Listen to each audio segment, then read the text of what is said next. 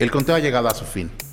Esto es El Planeta que nos queda, un podcast de reflexión y acción sobre la lucha contra la emergencia climática, con Aurelien Guilabert y Miguel Ángel Ángeles, una colaboración de Ibero 90.9 y la Fundación Friedrich Ebert.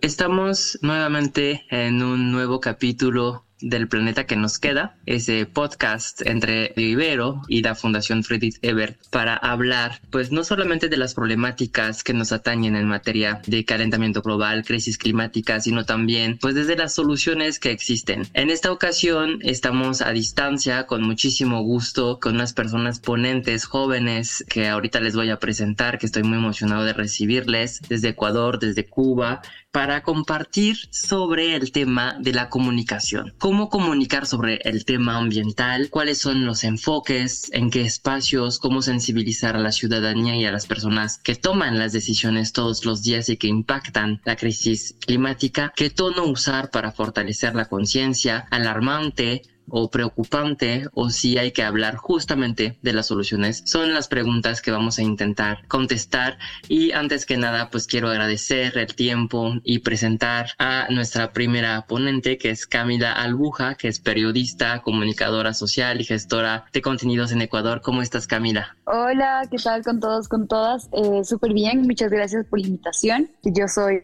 Camila Albuja, yo soy de Quito, la capital del, del Ecuador. Ecuador está como lo decimos, en el ombligo del mundo. Y pues muy feliz de estar acá, de, conversar como esta dinámica, bueno, de este tema que en realidad es tan urgente y al mismo tiempo creo que, que hay que comunicarlo de una forma muy estratégica si no nos queremos perder en la saturación que hay de noticias. Buenísimo, pues muchas gracias Camila y un gusto pues compartir esta visión desde Quito, Ecuador. Y también nos acompaña Ismario Rodríguez Pérez, que es periodista independiente y documentalista desde Cuba. ¿Cómo estás, Ismario? Hola, buenas, sí. Eh, un saludo para todas, todos y eh, todos eh, de Cuba, de La Habana. Para mí es un placer poder compartir este espacio con, los oyentes. Y de algún modo me siento muy agasajado compartir mi experiencia desde, desde mi trabajo como periodista audiovisual y, y, nada, creo que es realmente muy apremiante y muy necesario comunicar de la forma más efectiva y de la forma más empática posible temas tan importantes como este. Muy bien y pues también algo que es fundamental recordar es que estamos vinculados pues los tres gracias a la Fundación Friedrich Ebert, gracias al diplomado sobre pues cambio climático y sobre los talleres que se están impartiendo en todo el mundo gracias a esta fundación. Y para comenzar, Camila, pues me gustaría preguntarte cómo te vinculas tú al tema ambiental, cómo lo vinculas al tema de la comunicación, qué nos puedes contar de tu experiencia sobre cómo sensibilizar a la ciudadanía desde tu experiencia profesional. Bueno, creo que de mi, mi experiencia nace desde mi militancia como el ser mujer, ¿no? Desde el feminismo. Y para mí también el feminismo es como esta protección de los derechos de los humanos, de las mujeres, de las ciencias y también de la naturaleza. No podemos tener una vida digna, no podemos tener un trabajo digno si estamos en condiciones de crisis climática. Es imposible querer abarcar lo uno sin proteger el otro y sobre todo siendo el entorno en el que nos desarrollamos cada día. No podemos exigir una vida digna mientras nuestro el aire que respiramos está cada vez más contaminado. No podemos exigir un trabajo digno si los sistemas económicos que tenemos actualmente solo buscan la acumulación, la explotación. Entonces creo que a partir de ahí ha sido como encontrar el equilibrio de la narración y también he trabajado mucho con comunidades indígenas de mi país. Mi país es un país amazónico, tiene la, la selva amazónica y lastimosamente también tiene las amenazas de lo que petrolera y minera y vemos todas las consecuencias que están hasta la actualidad. Entonces creo que parte de mi, de, mi granito de arena no es este, este dicho falso del periodismo de que damos voz a quienes no tienen, sino que quizás a través con los medios o las plataformas que tenemos amplificar estas voces que están exigiendo desde hace mucho y como a veces yo creo que también es, es mi lugar dar un paso atrás para que se puedan escuchar estas exigencias y lo que está pasando. Buenísimo, pues sí, nos hablas pues, de varios temas, ¿no? Sobre todo este, este enfoque del ecofeminismo que estamos escuchando cada vez más y que urge difundir cada vez más también, que se vincula con, con Ismario, con el tema eh, del cual nos hablas, ¿no? De, de esa visión pues más comunitaria de cómo acercarnos a las comunidades, a la gente en nuestra cotidianidad y cómo impacta el medio ambiente y la crisis ambiental al desarrollo de las comunidades, que nos vincula un poco con el trabajo de Ismario, creo. Tú, Ismario, pues cómo te vinculas a la parte ambiental en tu día a día, en, tu experiencia profesional. En mi experiencia, o sea, como periodista, yo me, me, gradué de la Facultad de Comunicación hace siete años y he tenido, o sea, con una amplia cobertura desde mucho antes de graduarme, eh, con proyectos comunitarios que tenían un enfoque eh, eco sustentable. Eso me ayudó u otro a después de terminar mi estudio universitario a decidir colaborar en un proyecto que se llama Periodismo de Barrio, que está interesado en visibilizar comunidades eh, vulnerables ante el cambio climático, desastres naturales y con ellos, bueno, eh, empecé a ver, o sea, em, empecé a interesarme sobre todo en cómo era tratado el tema de la crisis climática en los, medios y cómo los medios como Periodismo Barrio reflejaba también las diferentes problemáticas en comunidades costeras, en, en comunidades que de algún modo estaban cercanas a, industrias eh, altamente contaminantes. Em, y una de las cosas que siempre me preocupó era la forma de comunicar.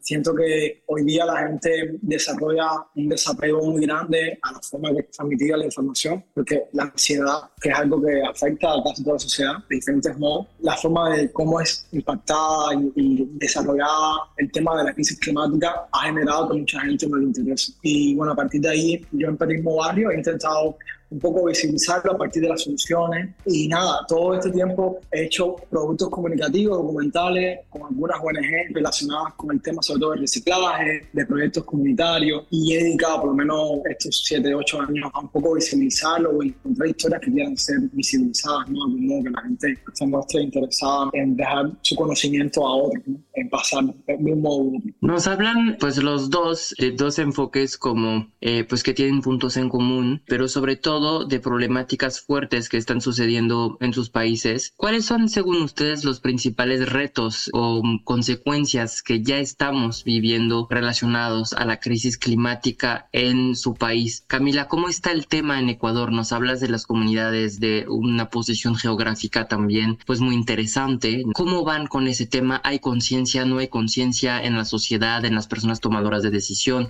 ¿Sobre qué temas se está hablando? O se debería de hablar? Sí, específicamente, como mencionas en Ecuador, apenas dijiste como una consecuencia. En mi mente enseguida pasó algo muy puntual de algo como Ecuador eh, tenía una cascada que se llamaba San Rafael, que era la cascada más alta del país, era un patrimonio natural de la humanidad. Y por consecuencia de unas hidroeléctricas que por, por la misma corrupción del país eh, tuvieron licencias ambientales que no debían haber tenido, la cascada desapareció, se cayó, no existe. Y hubo todo un proceso eh, a partir de ahí que afectó principalmente a quienes siempre están exigiendo la protección del medio ambiente. Son siempre las comunidades, primero donde van a ir la extracción petrolera, sobre todo, son principales sustentos económicos y la economía en el petróleo, pues siempre son las comunidades que exigen que no para que el petróleo se quede bajo tierra del Yasuní. Sin embargo, se ha hecho caso omiso, se dan licencias por medio de la corrupción, que creo que lastimosamente es algo que afecta a toda Latinoamérica, y quienes terminan pagando la consecuencia son la naturaleza y las más comunidades que exigieron y que advirtieron que esto iba a suceder. Después de que la cascada San Rafael se derrumbó, hubo un proceso de erosión y de regresión por ende del río, eh, lo cual provocó inundaciones en las comunidades,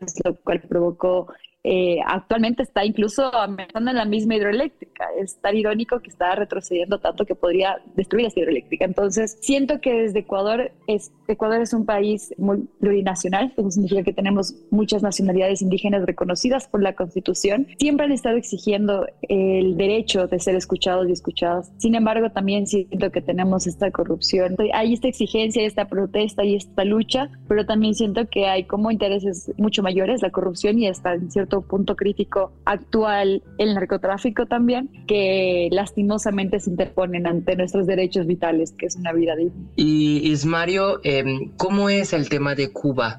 ¿Cuál es la prioridad de las personas que toman las decisiones en el gobierno? ¿Tú ves como comunicante el tema prioritario eh, dentro de la opinión pública, dentro de las personas que toman esas decisiones? ¿Ven ustedes justo esas consecuencias de las cuales eh, habla Camila, presencia tal vez del crimen organizado vinculado a eso, tema de corrupción, ¿cómo lo ves tú allá desde Cuba? Bueno, eh, eh, primero creo que es importante recalcar, incluso el trabajo periodístico que uno hace acá en Cuba pasa por enormes dificultades, porque el, periodismo que yo ejerzo es un periodismo independiente, de algún modo, sin mi, mi medio de prensa no es reconocido por el gobierno, a veces no es imposible o casi imposible acceder a fuentes incluso documentales, no solo funcionarios públicos, sino a fuentes especializadas, eh, porque tienen de algún modo u otro testimonio o información a un medio como Periodismo de Barrio, que es el donde yo trabajo. Actualmente monitorear el tema de la, de la crisis climática y cómo afecta el diferente actuar del gobierno sobre los ecosistemas. Es un tema que es casi muy tabú. Yo he trabajado y tengo experiencia desde los medios estatales cubanos, o sea, de los medios públicos, de cómo funciona un poco el tema de la censura y el control informativo. En Cuba ha ocurrido a lo largo de todas estas décadas, por supuesto, desastres naturales que de algún modo u otro han afectado a las comunidades ¿no? y han tenido una cobertura X dada recientemente con la apertura de medios independientes que han querido diversificar las voces mm, que informan sobre Cuba. Han surgido muchas voces más críticas, profundas, e interesadas en visibilizar el accionar del gobierno que de algún modo está afectando a comunidades, eh, ya sea problemas de salud, por un mal accionar eh, ante una respuesta ante una crisis eh, relacionada por explotación minera, contaminación ambiental, etc. Eh, y, eso, por supuesto, nos, nos ha generado muchas dudas y preguntas, no solo del mismo periodismo, sino también del activismo ambiental en Cuba, que aunque es casi inexistente, hay muy buenos representantes de un grupo que se llama Guardabosques, que está interesado en, en visibilizar el tema del arbolado en la ciudad y el tema de la tala indiscriminada. Nosotros en Periodismo Barrio hemos por lo menos intentado hablar de la importancia de la adherencia del gobierno cubano a mecanismos de, sistematización como puede ser el acuerdo de Escazú, que aquí en Cuba no se ha firmado. Eh, y es un acuerdo súper importante que le da mucha más transparencia a, a, toda la gestión y al accionar gubernamental en cuanto, a, en cuanto a políticas climáticas y ambientales. Eso acá en Cuba actualmente no, no se ha firmado y no hay ningún interés del gobierno de hacerlo porque simplemente tendría que darle voz y voto a las comunidades en, en cuanto en, todo lo que signifique eh, eh, introducir una fábrica o hacer algún cambio que, que, genere algún tipo de, de, de, cambio, de algún, genere, ¿cómo se llama esto? Eh, genere daño eh, per se por poner una industria cerca de una comunidad, de un pueblo, y bueno, el gobierno cubano quiere de, ningún modo quiere eh, lidiar ese tipo de postura que ya en otros países sí se está llevando a cabo, tener en cuenta las decisiones de, aunque nosotros no tenemos pueblos originarios acá en Cuba, no tenemos población a origen, sí tenemos personas que, por supuesto, ciudadanos al fin tienen tantos derechos también. Y es una lucha muy larga que, que el periodismo lo que hemos intentado contar, las tragedias que ha creado el mal uso de los recursos naturales en Cuba. Y siento que, queda mucho camino por recorrer, ¿no? En Cuba, en materia ambiental, hizo cosas realmente positivas, pero los 60 años de la revolución, pero que eh, actualmente está muy en detrimento de lo que es la norma internacional. Y creemos de algún modo que el papel del periodismo modo es eh, empujar los límites ¿no? Y, llamar la atención a la ciudadanía, a la sociedad civil, de por qué es importante ese tipo de políticas públicas. Y nada, de algún modo siento que, que lo que hemos estado haciendo ha sido importante, visibilizar ese trabajo a través del testimonio de activistas, de fenómenos que han ocurrido en muchas comunidades. Y justo es un tema clave que nos comenta Cismario, el acuerdo de Escazú, que pues es un acuerdo transnacional, regional, ¿no? que promueve para las personas que nos escuchan el tema de la transparencia, el acceso eh, libre a la información y sobre todo pues todos los temas de justicia climática, de participación social y de protección a personas defensoras de la tierra o del medio ambiente, que ya pues los estados ya se han sumado poco a poco a, esa ratificación. Aquí en México pues es un tema reciente, de hecho que, no se ha dado pues eh, tanto seguimiento eh, desde una visión prioritaria desde el gobierno actual. ¿Cómo está ese tema, Camila? Eh, del acuerdo de Escazú están eh, vinculados, vinculadas con ese acuerdo? ¿Hay esfuerzos de la sociedad civil o de las personas comunicantes, periodistas alrededor de este acuerdo? ¿O cómo está Ecuador eh, en ese tema? Y en general, los demás acuerdos creo que desde Ecuador y desde alguien que vive acá, y claro, sucedía que mientras, por ejemplo, recuerdo que una de estas COPs, Guillermo Lazo, anunció que la Reserva Marina que está en las Islas Galápagos iba a tener como un gran fondo de protección también decía que iba a extraer hasta la última gota del petróleo. Argumentos como las personas iban a, pasar a una transición energética, después no íbamos a tener este recurso económico, entonces ahora era el momento de extraer hasta la última gota irónica lo manifestó. Eh, creo que también algo muy importante, la verdad, del, medio ambiente. A buena hora no tenemos con las mismas cifras que sucede con nuestro país vecino Colombia, quien es, es uno de los países donde más activistas por la defensa del medio ambiente son asesinados y asesinadas. Sin embargo, también hubo una persecución reciente a un defensor y comunicador de la CONAIE, que es la, Confederación de Nacionalidades Indígenas del Ecuador, justamente por la defensa del territorio y, por los intereses individuales que tienen eh, personas del gobierno. Entonces, creo que con respecto a acuerdos, el gobierno puede decir que sí está, incluso puede impulsarlo, eh, ha estado en, en las COPs, ha estado, como, como decía, diciendo que el país está comprometido, pero puertas adentro en el país sabemos que la realidad es muy diferente, es muy contradictoria. El mismo presidente en su propuesta de campaña dijo que iba a estar súper alineado a la defensa del, del, medio ambiente y lo que vimos es una total inclinación hacia un recurso económico que venga directamente de la minería. Por ejemplo, yo les mencionaba que soy de Quito. Aquí tenemos una reserva natural inmensa que se llama el Chocandino y actualmente también estamos en consulta porque quieren empezar proyectos mineros, este, que, que decimos es el pulmón de nuestra ciudad. Entonces, si bien se pueden estar firmando acuerdos, si bien se pueden estar presentando las eh, diferentes noticias o campañas que se están realizando, pues internamente todavía se ve que existe como este sinsentido de lo que se está prometiendo, de lo que se está diciendo y Totalmente, pues los límites de esos acuerdos pues multilaterales cuando pues ya eh, se ven mejor y más bonitos en el papel que en la realidad totalmente eh, coincidimos pues desde México desgraciadamente y con un contexto que no hay que pues dejar de mencionar que pues en México tenemos también un fuerte índice de violencia eh, y de asesinatos hacia personas defensoras tierra, medio ambiente y que en general las personas más afectadas por esas violencias son personas que vienen de los pueblos eh, indígenas, los pueblos originarios. Pero bueno, en ese podcast del planeta que nos queda también nos gusta hablar de las soluciones. Me gustaría regresar contigo, Ismario, para que nos compartieras eh, pues brevemente algún proyecto tuyo que crees que ha permeado en los oídos o en la mente, en los corazones de la gente hacia quien comunicas. Bueno, una pregunta un poco, uno hace periodismo, sobre todo lo que intenta es darle voz o testimonio a las personas que no, ¿sabes? Que han sentido que tienen una problemática en su vida relacionada sobre todo con el cambio climático o con la, la crisis climática. Yo, o sea, desde que he trabajado como periodista, he tenido ¿sabes? la oportunidad de conocer personas de diferentes backgrounds, de diferentes niveles, de, de, diferentes orígenes y he aprendido mucho de ellos, ¿no? Cómo ellos ven el tema de la crisis climática, de cómo ven el tema del impacto ambiental en la comunidad.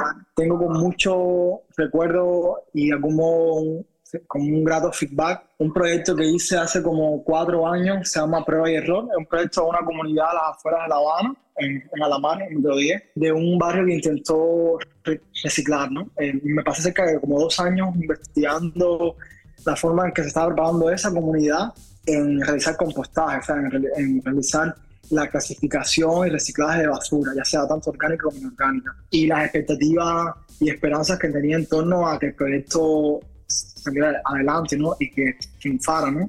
Y bueno, al final ver cómo todo el proyecto encalló de algún modo, ¿no? Por la mala proceder del gobierno. O sea, me, generó mucho, o sea, me, generó mucha tristeza, de algún modo me, me, impactó, ¿no? Al final eso quedó grabado en el documental. La gente optó por seguir siendo optimista, en algún momento se podrá hacer, ¿no?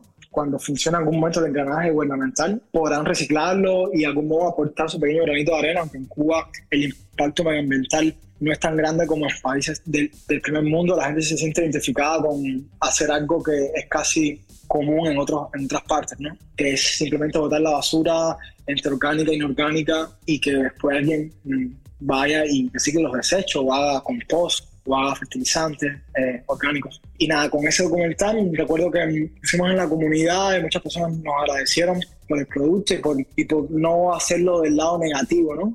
de, de la historia, ¿no? aunque al final fracasó. La idea estaba en ver por qué no, qué cambio generó a nivel mental en las personas y que la gente está, o sea, la gente está eh, lista para hacer ese salto, ¿no? Ese salto de mentalidad, lo que a veces no funciona bien al, interior de nuestro gobierno, ¿no? De algún modo. Pero sí, ese, documental recuerdo muy bien, pero Error se llama, y, y sí creo que es de las experiencias más fructíferas que he tenido intentando documentar un poco de soluciones al problema de la crisis medioambiental. ¿Y tú, Camila, qué proyecto te tiene orgullosa en términos de comunicación sobre el medio ambiente allá? Y sobre todo, pues yo creo que estaría bueno mencionar el tema del ecofeminismo, ¿no? Que es lo que, lo que en gran parte haces. Es un proyecto que me tiene muy orgullosa porque siento que estamos tejiendo redes entre periodistas, estamos queriendo, bueno, eh, sí, transmitir las historias que están sucediendo por medio de un periodismo que cubra crisis climática. Estamos entre periodistas, entre activistas, entre influencers. Eh, vamos a realizar un concurso por las cartas donde personas desde los 14 años puedan empezar a, tener esta acción política de exigencia de, políticas públicas que, que un cambio en realidad yo recuerdo cuando yo era pequeña que empezó mucho esta campaña de la, Revolución Verde, por cierto, que, que, fue financiada por las mismas petroleras, que yo me sentía muy culpable por las acciones individuales que yo realizaba. Y me parece como muy importante que desde nuestra individualidad generemos acciones políticas que, que aporten a cuidar el planeta, pero eso no nos sirve mientras no exijamos políticas públicas, mientras no exijamos que la huella ambiental que deja el, 1% más rico que afecta en realidad a la mayoría de la población, pues también tenga limitaciones, ¿no? Que está sucediendo con eso. Entonces siento que a través de este proceso que se llama Amazonía Lab estamos conectando a jóvenes de las ciudades de los 11 países que conforman la Amazonía y decir como, ok, yo soy de Quito, pero también soy amazónica porque pertenezco a un país amazónico y que empiece como a reforzarse esta identidad y por ende también esta empatía con lo que está sucediendo en el territorio. Claro, totalmente tener eh, pues esa visión regional y, y pues trabajar en esos problemas comunes desde soluciones comunes desde nuestras comunidades. Y retomo un punto que justo estamos trabajando mucho desde el activismo en México también, que comparto contigo, que es esa tendencia a la individualización de las culpas, de decir, ah, bueno, pues tenemos la culpa como persona consumidora, pero pues nos falta justo pues exigir un cambio realmente estructural y sistémico. Y para cerrar, me gustaría, Ismario, que pues igual nos compartieras tus redes sociales, en donde te podemos encontrar, donde podemos encontrar tus trabajos y que cierres con nada más un consejo, un consejo a todas esas personas que nos dedicamos a intentar comunicar sobre lo que está sucediendo en materia de crisis climática. Bueno, cualquier contenido relacionado con mi trabajo lo pueden encontrar en periodismodebarrio.com. Tenemos nuestro Instagram, el canal de YouTube y Facebook. Igual tengo mi Instagram personal en que comparto a veces consejos y mi visión del mundo, sobre todo en la visibilidad sobre la justicia climática. Mi usuario en Instagram es Mario Rodríguez Pérez, así mismo con mi latina. Y mi consejo sería siempre, o sea, siento que que como joven al fin sentimos a veces mucho la ansiedad, ¿no? Eh, porque a veces nos atiborramos información y vemos cómo otras personas son afectadas, ¿no? Eh, por la crisis climática, por los daños medioambientales. Y siento que, que eso es parte también de la solución, ¿no? Eh, sentirse que tienes la empatía de, de, sensibilizarte con el sufrir de otras personas y que de algún modo u otro el papel, ya seas comunicador periodista o simplemente ciudadano, es visibilizarlo, compartirlo, solidarizarte y nada, eh, y seguir de algún modo ¿no? Luchando por tener un mejor mundo, un mejor país, una mejor comunidad. ¿Y tú, Camila, cuál sería como ese consejo que darías a esas personas que queremos comunicar y, y, dónde te podemos encontrar, dónde podemos encontrar también ese trabajo de esta red sobre las preocupaciones eh, amazónicas? Ay, muchísimas gracias igual por la invitación. Bueno, eh, a mí me pueden encontrar en mis redes sociales como arroba Camila Albuja con la doble A. Eh, ahí tengo un link donde pueden encontrar como algunos artículos que, que, he ido publicando a lo largo de este tiempo. Y el proyecto que les mencionaba se llama Amazonia Lab. Igualmente tenemos una comunidad de WhatsApp y de, de newsletter, eh, pausa publicitaria, donde se pueden unir. Y el consejo que yo les daría creo que es tejer y compartir. Y con tejer me refiero a que si conocemos, digamos, una organización que está buscando buscando un activista, una voz indígena o, un proyecto y luego conozco a alguien que tiene ya un proyecto muy bien pensado, y, pero están súper separados, pues tejer esas redes, ¿no? Tejer esas fortalezas creo que ayudan muchísimo. Yo creo que en, este, en este sistema en el que vivimos, quienes quedamos y nos sostenemos somos la misma comunidad. Y por otro lado, el compartir. Últimamente, y sobre todo con la constitución que les mencionaba que está en juego en el Ecuador, decía, ok, estamos compartiendo mucho contenido en redes sociales, quizás seamos una generación que está convencida de lo que, está sucediendo, pero ¿qué pasa con quienes no tienen el acceso a la misma? Como me refiero a nuestros tíos, a nuestros padres, a nuestros abuelos, a nuestras abuelas, que les llega directamente un, discurso de los medios que están monopolizando un discurso hegemónico conveniente a, los intereses del Estado y a los intereses económicos, entonces como compartir esa información para poder democratizar la información. Entonces creo que tejer y compartir es lo que yo les aconsejaría que lo hagan. Buenísimo, pues grandes consejos y consejos prácticos de dos personas activistas, comunicantes que trabajan justamente para hacer llegar el mensaje de la emergencia climática desde la solución, desde un enfoque propositivo comunitario. Muchas gracias a Camila Arbuja, periodista y comunicadora social desde Quito en el Ecuador, y a Ismario Rodríguez Pérez, muchas gracias también desde La Habana, desde Cuba, periodista independiente y documentalista. Y pues yo les recuerdo, por supuesto, a nuestra audiencia que nos ayude a sumarse a este llamado, a compartir justamente esos trabajos que ya existen y que además pues tenemos en común, ¿no? Porque todas, todos, todos vivimos en el mismo planeta, ese planeta que nos queda, que hay que proteger, que hay que regenerar y que hay que defender con una voz cada vez más fuerte. Muchas gracias a Camila, a ti, a Ismario y nos vemos muy pronto en otro capítulo del planeta que nos queda. Esto fue El Planeta que nos queda, una colaboración de Ibero 90.9 y la Fundación Friedrich Ebert.